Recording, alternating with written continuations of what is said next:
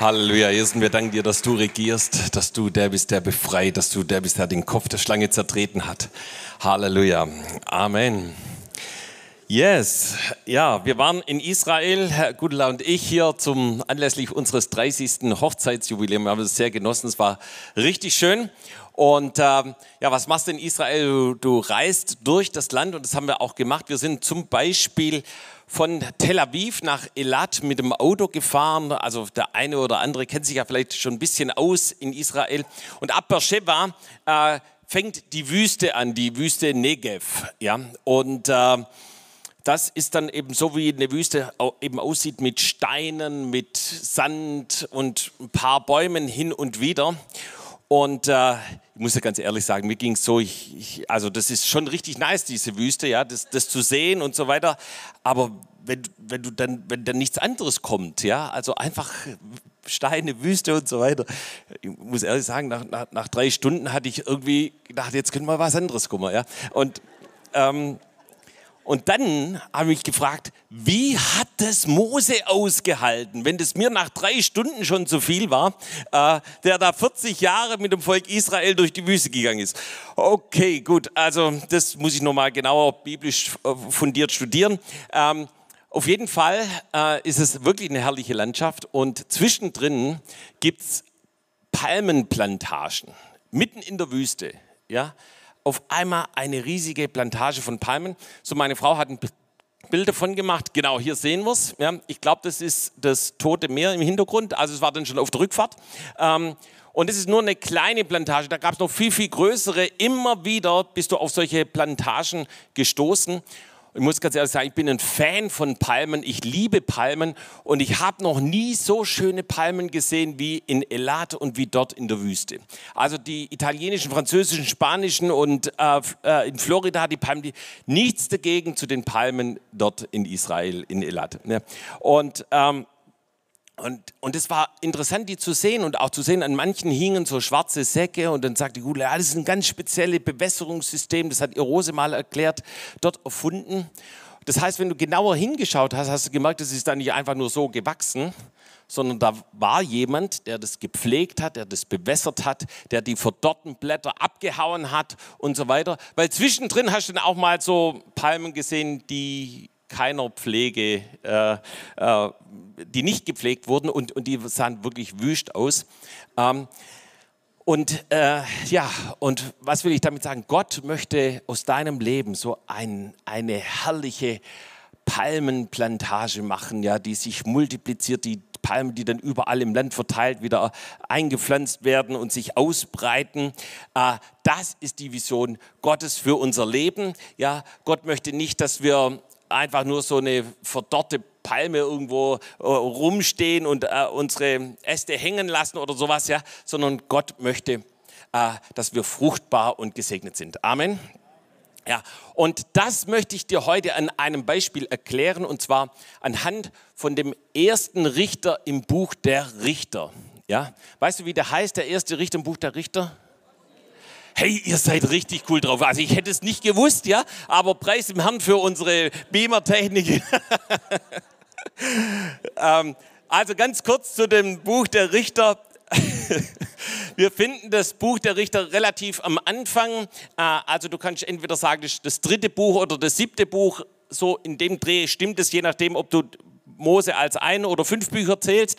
Ähm, dann kommt noch Josua dazwischen und dann kommt das Buch der Richter. Also ist die Zeit der Patriarchen Abraham, Isaak und Jakob war vorbei, dann auch Mose war schon äh, nicht mehr da, der das äh, Volk Israel aus Ägypten geführt hat. Danach kam Josua, er hat das verheißene Land eingenommen und dann kommt eben, als Josua äh, gestorben ist, das die Zeit der Richter. Ja, das ist also gehört zu den Geschichtsbüchern und ist so ganz grob 3400 Jahre her. 3400 Jahre, jetzt sind wir so bei 2023, also noch ein bisschen vor Christus, ja, äh, 1300 Jahre davor ungefähr.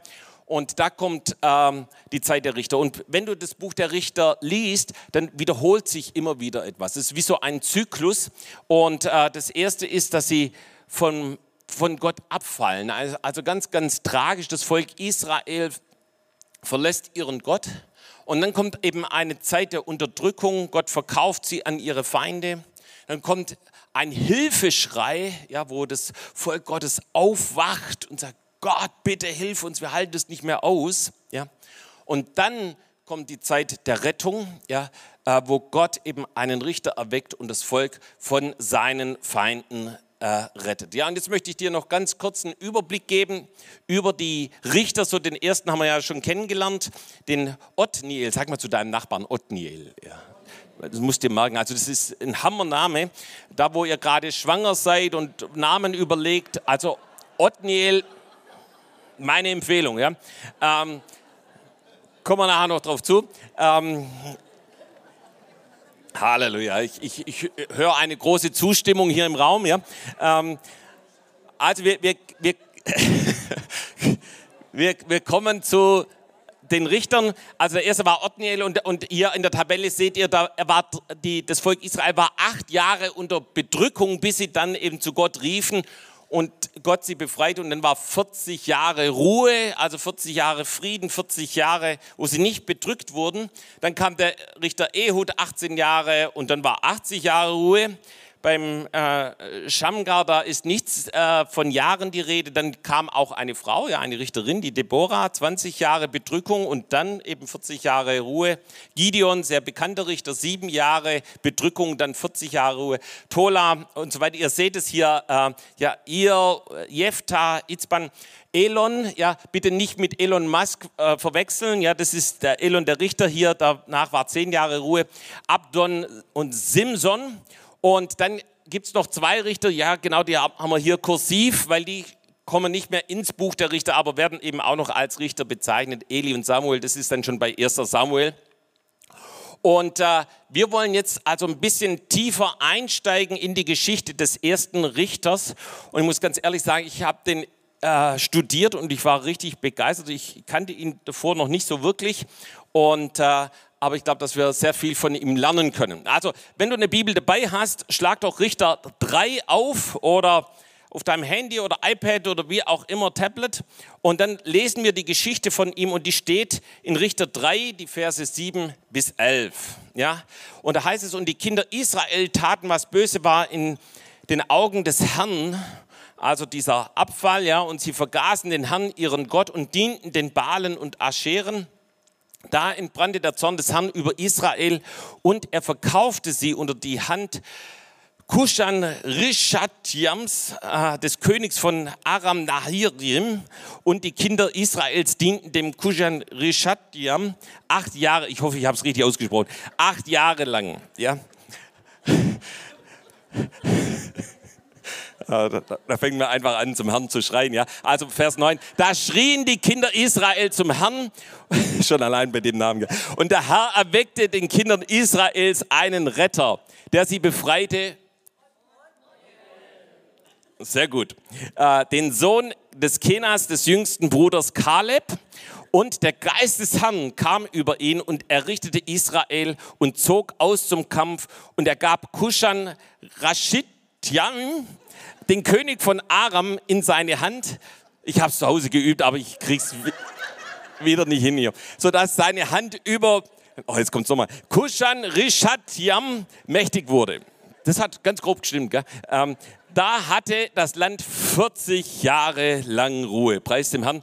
Und Othniel, der Sohn des Kenas, starb. Ja, und dann kam eben der nächste nächste Zyklus. Ja.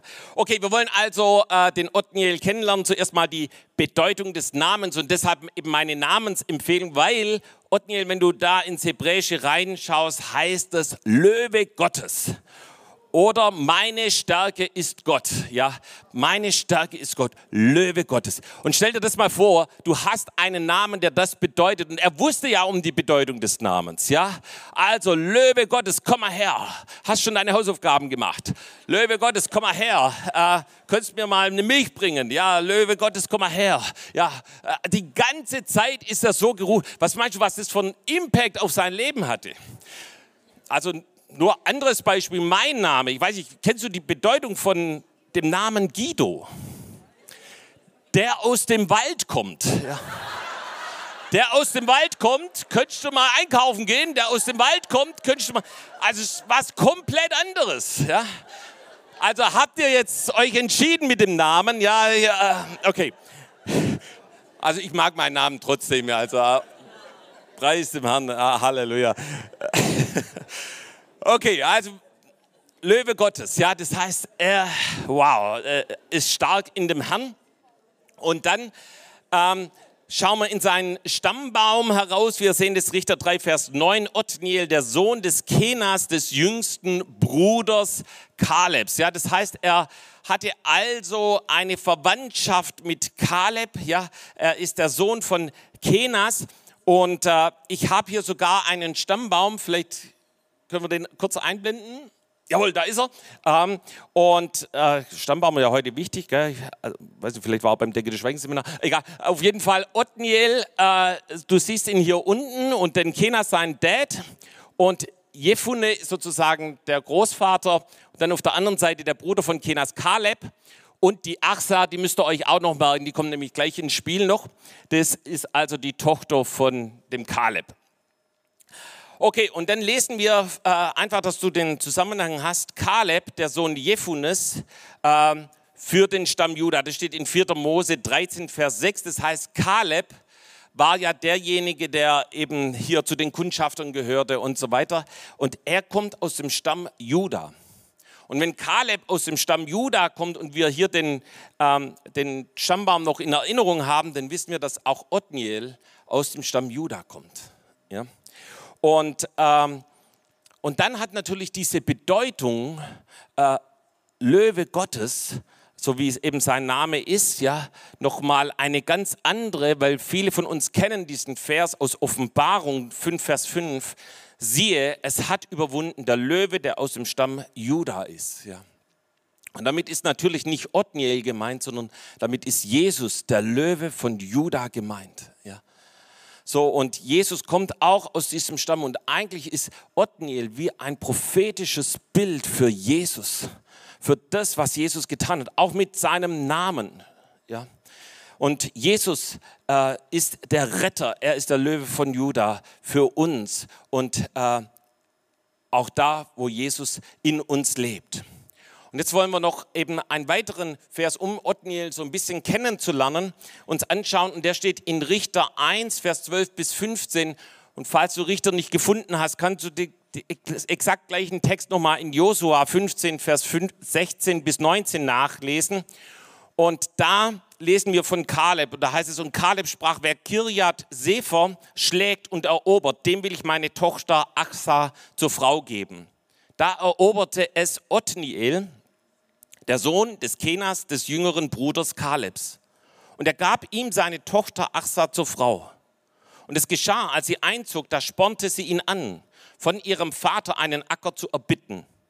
Und sie sprang vom Esel. Da sprach Kaleb zu ihr, was willst du? Sie sprach, gib mir einen Segen, denn du hast mir ein Südland gegeben, so gib mir auch Wasserquellen. Da gab ihr Kaleb die oberen Wasserquellen und die unteren Wasserquellen. So, wir kennen jetzt also schon den Zusammenhang von Kaleb und Othniel. Das heißt, er war einmal sein Onkel, aber auch sein Schwiegervater. Und äh, äh Kaleb war mit Josua die einzigen, die aus, dem, aus Ägypten ausgezogen sind und in das verheißene Land eingezogen sind. Und es waren auch die einzigen Kundschafter, die voller Glauben zurückkamen und überzeugt waren, wir können das verheißene Land einnehmen. Und aus diesem Erbe, ihr Lieben, kommt unser lieber Othniel. Und dann lesen wir hier in dem gerade vorgelesenen Text, dass Kaleb seine Tochter anbietet und sagt eben, derjenige, der diese Stadt einnimmt, Kiriat Sefer, schlägt und erobert, der bekommt meine Tochter zur Frau. Und für unser Verständnis ist es ja natürlich total komisch. Ja? Also ich darf da jetzt auch nicht länger drüber nachdenken, ich habe ja auch zwei Töchter. Aber äh,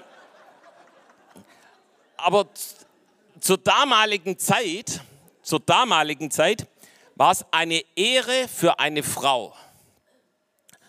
Äh, und es ist ja auch klar, wenn du da irgendeine Frau anbieten würdest, zur Verfügung stellen würdest, ich weiß nicht, wie ich sagen soll, ja, ähm, da weiß ich nicht, ob irgendjemand sein Leben riskieren würde, um, um, um eine Stadt einzunehmen, oder? Jetzt sind wir doch mal ehrlich, ja? Äh, das heißt, die Axa muss eine Frau gewesen sein, für die man gerne sein Leben auf das Spiel gesetzt hat. Ja? Und vielleicht hatte die sogar ganz, ganz viele Verehrer. Ja? Und der Kaleb hat sich überlegt, wie, wie komme ich da, wen soll ich da auswählen, wie komme ich da klar? Und sagt, ja, derjenige, der die Stadt einnimmt, der ist dran. Ja? Und Kaleb war ja selber jemand, der hat ja selber auch eine Stadt eingenommen. Der wusste, was es bedeutet. Ja? Hebron hat er eingenommen. Und so äh, setzt er, ähm, äh, äh, macht er das. Ja? Genau. Othniel, schwieriges Thema, ja, äh, sah, sah, sah diese Herausforderung und er nahm sie an. Geschafft, getan, sie wurde seine Frau. Und ähm, Ihr Lieben, viele andere zu der Zeit in Israel, die gingen einen viel leichteren Weg. Du kannst es ein paar Verse vor unserem Text nachlesen, ja? Da heißt es, dann nahmen sie deren Töchter zu Frauen und gaben ihre Töchter deren Söhne und dienten ihren Göttern. Vers 6 im dritten Kapitel. Das heißt, sie holten sich einfach eine Frau von den Amoritern, Hethitern, Hevisitern, Perisitern und so weiter. Ja? Und die setzten ihr Leben nicht aufs Spiel. Sie nahmen sich die Erstbeste, die da kam, und wussten genau, dass es nicht der Wille Gottes war, weil Gott etwas ganz anderes gesagt hat. Aber Othniel hielt sich an die Verheißung Gottes. Er wusste, Gott hat gesagt, wir sollen keine Frau von irgendwo hernehmen, sondern wir sollen die Frau nehmen, die Gott für uns hat und aus unserem Volk. Und so nahm er die Achsa zur Frau. Und ihr Lieben, die Achsa war eine besondere Frau. Ähm, wir lesen hier, dass sie ihren Mann anspornte. Also das war wie ein Match made im Heaven. Ja? Also sie hat nicht rumgenorgelt oder irgendwie so ihren Mann niedergemacht. Wie konntest du nur? Ja? Sondern sie hat ihn angespornt, hat gesagt, hey, ich habe eine Vision für uns als Ehepaar und das geht weit über den Kochtopf hinaus. Äh, da steht noch ein Erbe aus und mein Dad, der hat hier viele Städte und Länder und Äcker eingenommen. Bitte ihn doch um einen, ein Erbe. Und man kann das jetzt nicht genau aus dem Text herauslesen, aber ich glaube, dass Othniel hingegangen ist und gesagt hat, ich möchte den und den Acker haben und er hat ihn auch bekommen. Aber die liebe Axa war damit nicht zufrieden. Ja? Und die ist vom Esel abgestiegen und hat zu ihrem Dad gesagt, du, da gehören aber auch noch die Wasserquellen dazu. Ja? Und so bekam sie auch noch die Wasserquellen. Und du siehst, wie Gott sie gesegnet hat als Ehepaar und wie sie ein Match made in heaven waren. So, dann ähm, gehen wir weiter. Und zwar wollen wir jetzt die fünf Punkte uns genauer anschauen, die, oh ja, Shakaramanarandra, ähm, gerade nur auf die Zeit geachtet, ähm, wie, was da passiert ist. Also der erste Punkt war der Abfall von Gott, Richter 3, Vers 7, und die Kinder Israels taten, was böse war in den Augen des Herrn, und sie vergaßen den Herrn, ihren Gott, und dienten den Balen und Ascheren. Ja, neben dem, dass sich auch noch von den Feinden die Frauen genommen haben. Ja. Und das Problem war eben, dass es eine, dass, dass eben die Väter nicht mehr da waren, die die Wunder erlebt haben, den Auszug aus aus Ägypten den Einzug in das verheißene Land. Wir lesen es in Richter 2, Vers 10. Und als auch jene ganze Generation zu ihren Vätern versammelt war, kam eine andere Generation nach ihnen auf, die auf, die den Herrn nicht kannte, noch die Werke, die er an Israel getan hatte. Das heißt, äh, sie hatten keine Beziehung zu Gott. Sie äh, taten, was böse war in den Augen des Herrn. Sie vergaßen das. Sie, sie hatten nicht zugehört oder vielleicht wurde es ihnen auch nicht erzählt, was Gott getan hat. Ich kann mir vorstellen, dass Kaleb oft darüber gesprochen hat bei Familiengefesten, wie das Rote Meer geteilt wurde, wie sich der Jordan geteilt hat, wie er als Kundschafter äh, eben die Vision hat, das verheißene Land einzunehmen, mit, also 40 war und mit 80 noch die gleiche Kraft hatte und so weiter. Ähm, und Othniel selber hat es nicht miterlebt, aber er kannte das Eingreifen Gottes nur von diesen Zeugnissen. Ähm, aber er musste an den Punkt kommen, wo er dasselbe erlebt. Und ihr Lieben, mir ging es auch so, ich bin in einem christlichen Elternhaus groß geworden und meine Oma hat mir erzählt von Wundern, die sie erlebt hat. Sie war auf der Flucht mit vier Kindern. Meine Mutter war die jüngste mit drei Jahren. Und sie hat gebetet und hat gesagt, Gott, du hast mir vier Kinder gegeben, bitte versorg uns, gib uns zu essen. Und sie erzählte mir, wie sie immer zu essen hatten. Und bis dahin, dass sie einen Zettel bekommen hatte, wenn sie diesen Zettel irgendwo vorgelegt hat, hat sie immer was zu essen bekommen. Und, äh, und das war total der Hammer, aber ich wusste, ich kann davon nicht leben, sondern ich muss persönlich Gott erleben. Ich brauche ein persönliches Erlebnis mit Gott. Und wir sehen hier, dass sie eben das taten, was böse war in den Augen des Herrn, dass sie Gott vergaßen, dass sie äh, den Balen und Ascheren dienten. Und was ist das Böse in den Augen des Herrn? Das ist dann, wenn wir die biblischen Werte vergessen. Ja, sie haben es vergessen, heißt es hier. Sie haben es verlassen. Sie, sie haben das Wort Gottes, die Werte Gottes verlassen. Sie haben das verlassen, was Gott für sie vorhat. Sie sind dem Mainstream gefolgt, das, was eben die anderen, ja, die Hethiter, die Amoriter, die Kanaaniter und so weiter, was, was sie getan haben, da äh, äh, sind sie nachgestrebt, haben Gott vergessen und Götzen gedient. Und ihr Lieben, genau das passiert in unserer Gesellschaft. Die biblischen Werte werden immer mehr vernachlässigt und abgeschafft, als hätte man Gott vergessen. Aber was sagt die Bibel dazu? Das interessiert kaum mehr jemand.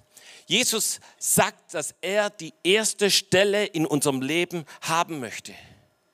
Und dass er auch die erste Stelle in unserem Leben bleiben muss. Das wichtigste Gebot, sagt Jesus, ist Gott zu lieben und seinen Nächsten wie sich selbst. Und Jesus sagt ganz genau, was bedeutet es, ihn zu lieben. In Johannes 14, 23 lesen wir davon, Jesus antwortete und sprach zu ihm, wer mich liebt, der wird mein Wort halten. Ja, also wenn du Jesus wirklich liebst, dann hältst du dich an seinem Wort fest. Ja, ähm, und dann sagst du, ja, ich möchte nach deinem Wort wirklich leben, Jesus. Und vielleicht bist du heute hier und sagst, ich bin Atheist und ich glaube gar nicht, dass es irgendeinen Gott gibt. Äh, ich sage dir eins, deshalb möchte ich dir heute eine Geschichte erzählen. Da gab es mal einen mutigen Ungläubigen, der einer Gruppe einen Vortrag über die Torheit des religiösen Glaubens im Allgemeinen und des christlichen Glaubens im Besonderen hielt. Und am Ende seines Vortrags forderte der Redner auf, die Zuhörer auf, Fragen zu stellen. Und in, bei den Zuhörern befand sich der zu Jesus bekehrte Trunkenbold der Stadt. Auf die Einladung hin trat der bekehrte Alkoholiker nach vorne, nahm eine Orange heraus, schälte sie, aß sie kommentarlos. Der Redner fragte, hm, äh, haben Sie denn irgendeine Frage? Ja. Ähm, und der Mann sagte, war die Orange, die ich gerade gegessen habe, süß oder sauer? Und dann sagte der Redner, hm, wie kann ich wissen, ob sie süß oder sauer war? Sie haben sie gerade aufgegessen und ich habe sie nicht probiert. Und darauf rief der befreite Alkoholiker, wie kannst du etwas über Jesus wissen, wenn du es selbst nicht ausprobiert hast, mit ihm zu leben? Und ihr Leben, wenn wir Jesus kennen wollen, dann müssten wir mit ihm leben, dann müssten wir ihn in unser Herz einladen. Ja, dann dürfen wir ihn nicht vergessen oder ihn wegdrücken. So, wir kommen zu Punkt zwei, die Unterdrückung. Gott verkauft sie an die Feinde. Da heißt es, da entbrannte der Zorn des Herrn über Israel und er verkaufte sie unter die Hand Kuschan und so weiter, des Königs und sie äh, dienten ihm acht Jahre lang. Der Zorn des Herrn entbrannt. Er verkauft sie. Ja, sie dienten äh, diesem König. Das heißt, da war keine Freiheit mehr. Da war Knechtschaft. Acht Jahre lang ist eine lange, lange Zeit. Ja, und so wie wir leben, hat es Auswirkungen auf unser Leben, aber auch auf unsere Umgebung. Und wir sehen diesen weltweiten Werteverfall gerade jetzt in dieser Zeit. Und gleichzeitig eine globale Zunahme an Unruhen, Aufständen bis hin zu Krieg. Und ihr Lieben, wie wir leben, das hat eine Auswirkung auf unser Leben, aber genauso auf unsere Umgebung. Und wie konnte Gott sie verkaufen? Das Volk Israel war sein Eigentum, so sagt es die Bibel. Und mit seinem Eigentum kann man tun, was man möchte. Man kann es auch verkaufen. Und so weit ist es gekommen, dass Gott sie weggab. Und Jesus spricht genauso im Neuen Testament, sagt Petrus, in 1. Petrus 2, Vers 9, dass wir das Volk des Eigentums sind. Da, wo wir unser Leben Jesus gegeben haben, wo wir ihm nachfolgen, das sind wir das Volk des Eigentums. Äh, äh, Paulus spricht davon in 1. Korinther 6, Vers 20, dass wir teuer erkauft sind. Jesus hat den teuersten Preis für dich und für mich bezahlt, als er an diesem Kreuz starb und den Preis für Schuld und Sünde bezahlt, damit wir wirklich neues Leben empfangen konnten. Und weil sie sich eben von Gott entfernten, kamen sie unter eine andere Herrschaft, unter die Herrschaft des Feindes. Und wenn wir uns von Jesus entfernen, dann kommen wir unweigerlich unter die Sklaverei von Sünde und Schuld. Der Teufel nimmt gefangen. Die scheinbare Freiheit, ohne Jesus zu leben, ohne seine Werte und Maßstäbe, führt in eine Gefangenschaft sondersgleichen. Du willst es eigentlich nicht, doch immer wieder ertappst du dich dabei, Dinge zu vergessen, äh, auf die lange Bank zu schieben, nicht so ernst zu nehmen. Und ihr Lieben, auch da müssten wir uns dem messen, was das Wort Gottes sagt. So, der Grund war, dass sie das, dass sie Gott vergessen haben. Ich weiß nicht, hat schon mal jemand vergessen, Blumen zu gießen? Ja, ja, vielleicht sogar öfters und irgendwann merkst du die Auswirkung. Ja, dann ist kein schöner Palmengarten mehr da, sondern dann sind es verdorrte Palmen, ja, verdorrte Blumen. Deshalb hatte ich früher als Kind, liebte ich äh, Kakteen. Ja. Die, die haben es ausgehalten. Aber Gott möchte nicht, dass du ein Kaktus bist. Amen. Ja.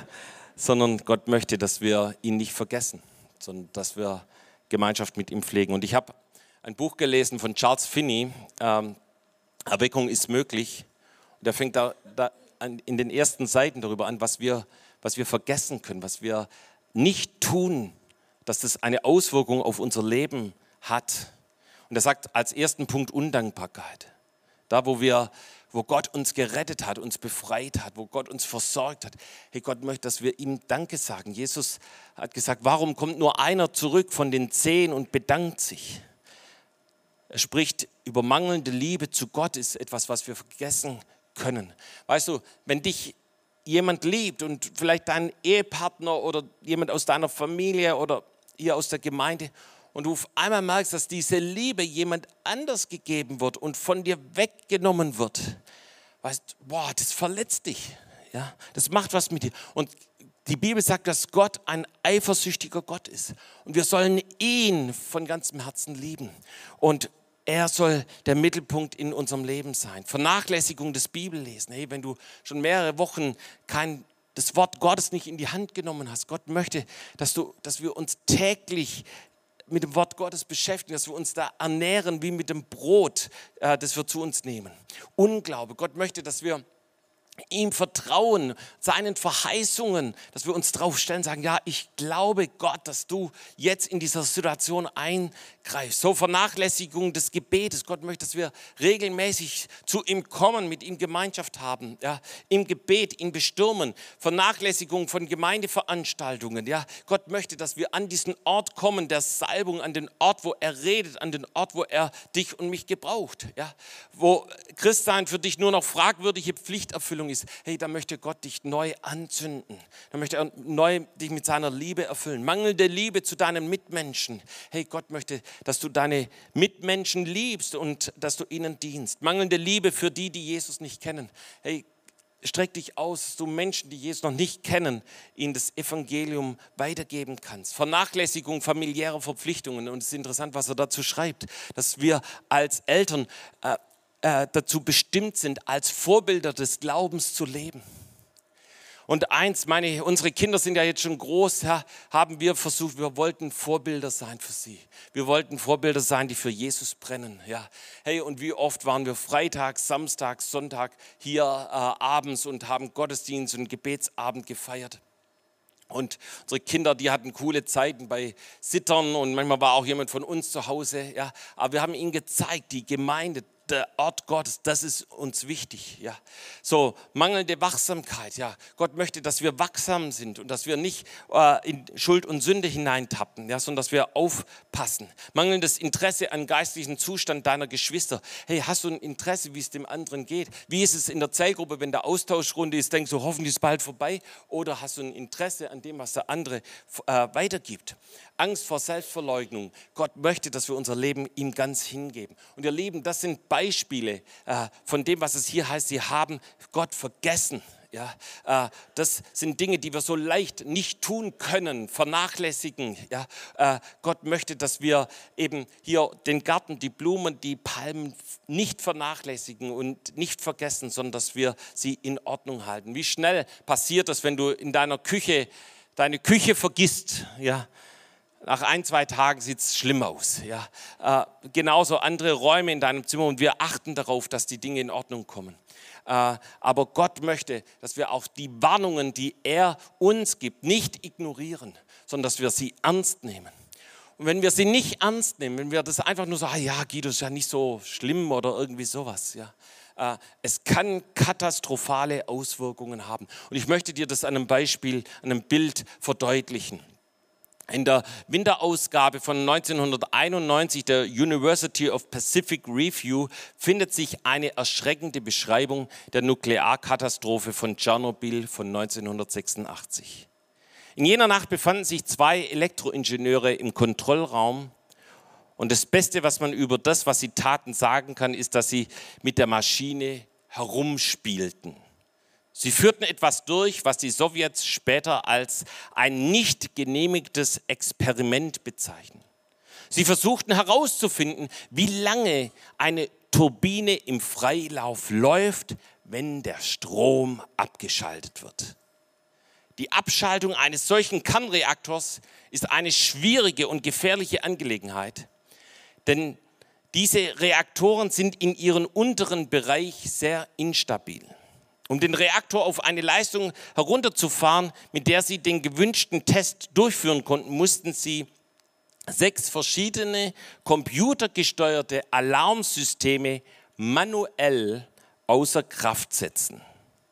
Einer nach dem anderen meldeten die Computer, Stopp, gefährlich, nicht weitergehen.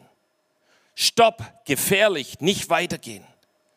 Anstatt das Experiment abzubrechen, schalteten sie die Alarme aus und machten weiter. Das Ergebnis ist bekannt, der radioaktive Niederschlag des größten Industrieunfalls, den es je auf der Welt gegeben hatte, wurde auf der ganzen Welt registriert. Und für diejenigen, die damals schon auf der Welt waren, ich kann mich noch sehr, sehr gut an diese Katastrophe erinnern. So, immer wieder gab es diese Warnung, stopp, gefährlich, nicht weitergehen. Doch sie haben sie ignoriert und haben weitergemacht. Und ihr Lieben, Gott warnt uns und sagt genauso, stopp an der Stelle, dass du Gott vergisst, dass du das Wort Gottes vergisst und dass du dich von ihm abwendest. Ja. Aber Gott ruft dich und Gott möchte nicht, dass es in deinem Leben zu einer solchen Katastrophe kommt, sondern dass du zu einem gesegneten und fruchtbaren Palmgarten wirst. So, und dann kommen wir zu dem nächsten Punkt äh, zu dem Hilfeschrei des Volkes Israel. Und der Hilfeschrei äh, lesen wir in Vers 3, Kapitel 3, Vers 9, da schrien die Kinder Israels zum Herrn. Und es gibt nichts kräftigeres, powervolles, als zu Jesus zu rufen, Jesus, hilf mir, hilf uns. Sie waren acht Jahre bedrückt unter feindlicher Herrschaft, ja. Und wenn du diesen komplizierten Namen noch äh, übersetzt, ja, dann heißt es der doppelte Kushan, ja. Das heißt die doppelte Bedrückung war auf dem Volk Israel. Und ähm, Gott möchte, dass wir zu ihm rufen. Ja, ähm, auch da, wo du mit deinem Leben ohne Jesus oder mit Jesus nicht zufrieden bist, Hunger hast nach mehr, fang an, zu ihm zu schreien, komm zu ihm, bete zu ihm. Und äh, Gott möchte, dass du zu ihm rufst, dass wir zu ihm schreien dass wir in Autorität beten, in Vollmacht beten. Dass du weißt, wenn du betest, dass sich der Arm Gottes bewegt. Und hast du dich schon mal gefragt, ey, für was bist du bekannt? Bist du dafür bekannt, dass du, dass du dem Wort Gottes, dass du zu Gott rufst, ja, dass, dass du zu ihm, dass, dass er deine Stimme hört. Gott möchte, dass du so vor ihm stehst und dass, wenn du in Autorität betest, dass er dein Gebet erhört. Wir kommen zu Punkt 4, zur Rettung. Gott erweckt einen Richter und errettet sein Volk. Und wir lesen, der Herr erweckte den Kindern Israel einen Retter, der sie befreite. Ja. Und was ist passiert? Das Volk, also nicht nur ein paar, sondern sie fingen an zu beten. Und ihr Lieben, wenn wir Erweckung wollen, wenn wir wollen, dass Gott seinen Arm bewegt, es wird nicht ohne Gebet funktionieren. Es wird nicht funktionieren, wenn wir Gott vergessen. Aber wenn wir zu ihm kommen, wenn wir zu ihm rufen, dann passiert was. Und hier sehen wir, wie der Herr einen Mann erweckt der Geist Gottes kam auf ihn. Ja, er wurde wie wach. Das heißt, er war davor schon ein Kämpfer und hat eine Stadt eingenommen. Aber jetzt, als das Volk Israel betet, ist was ganz Besonderes passiert. Ja, er wurde von dem Heiligen Geist heimgesucht. Von dem Heiligen Geist. Er kam über ihn.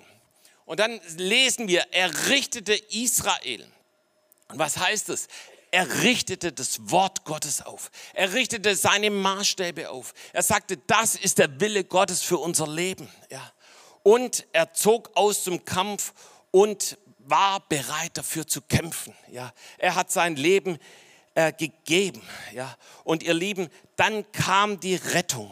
Und äh, der König, der sie bedrohte, der sie äh, bedrückte, wurde besiegt. Und sie hatten 40 Jahre lang Ruhe und äh, bis eben Othniel starb. Und ihr Lieben, dieser Mann Othniel, der hat einen, einen Segen hinterlassen ja, auf seine ganze Generation, auf seine ganze Familie.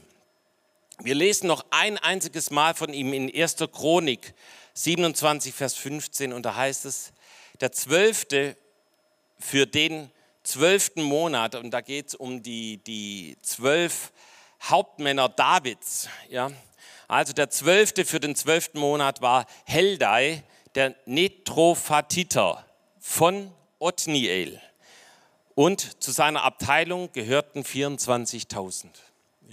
Das heißt, einer der Nachkommen von Othniel war einer der Hauptmänner von David weil Othniel einen Segen hinterlassen hat, weil er das Wort Gottes aufgerichtet hat, weil er in der Kraft des Heiligen Geistes gedient hat.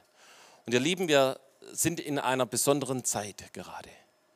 Und ich glaube, dass wir die besten Voraussetzungen haben, dass Gott in einer besonderen Weise kommen möchte. Jobs hat es gestern Abend auch erwähnt, als er hier gedient hat.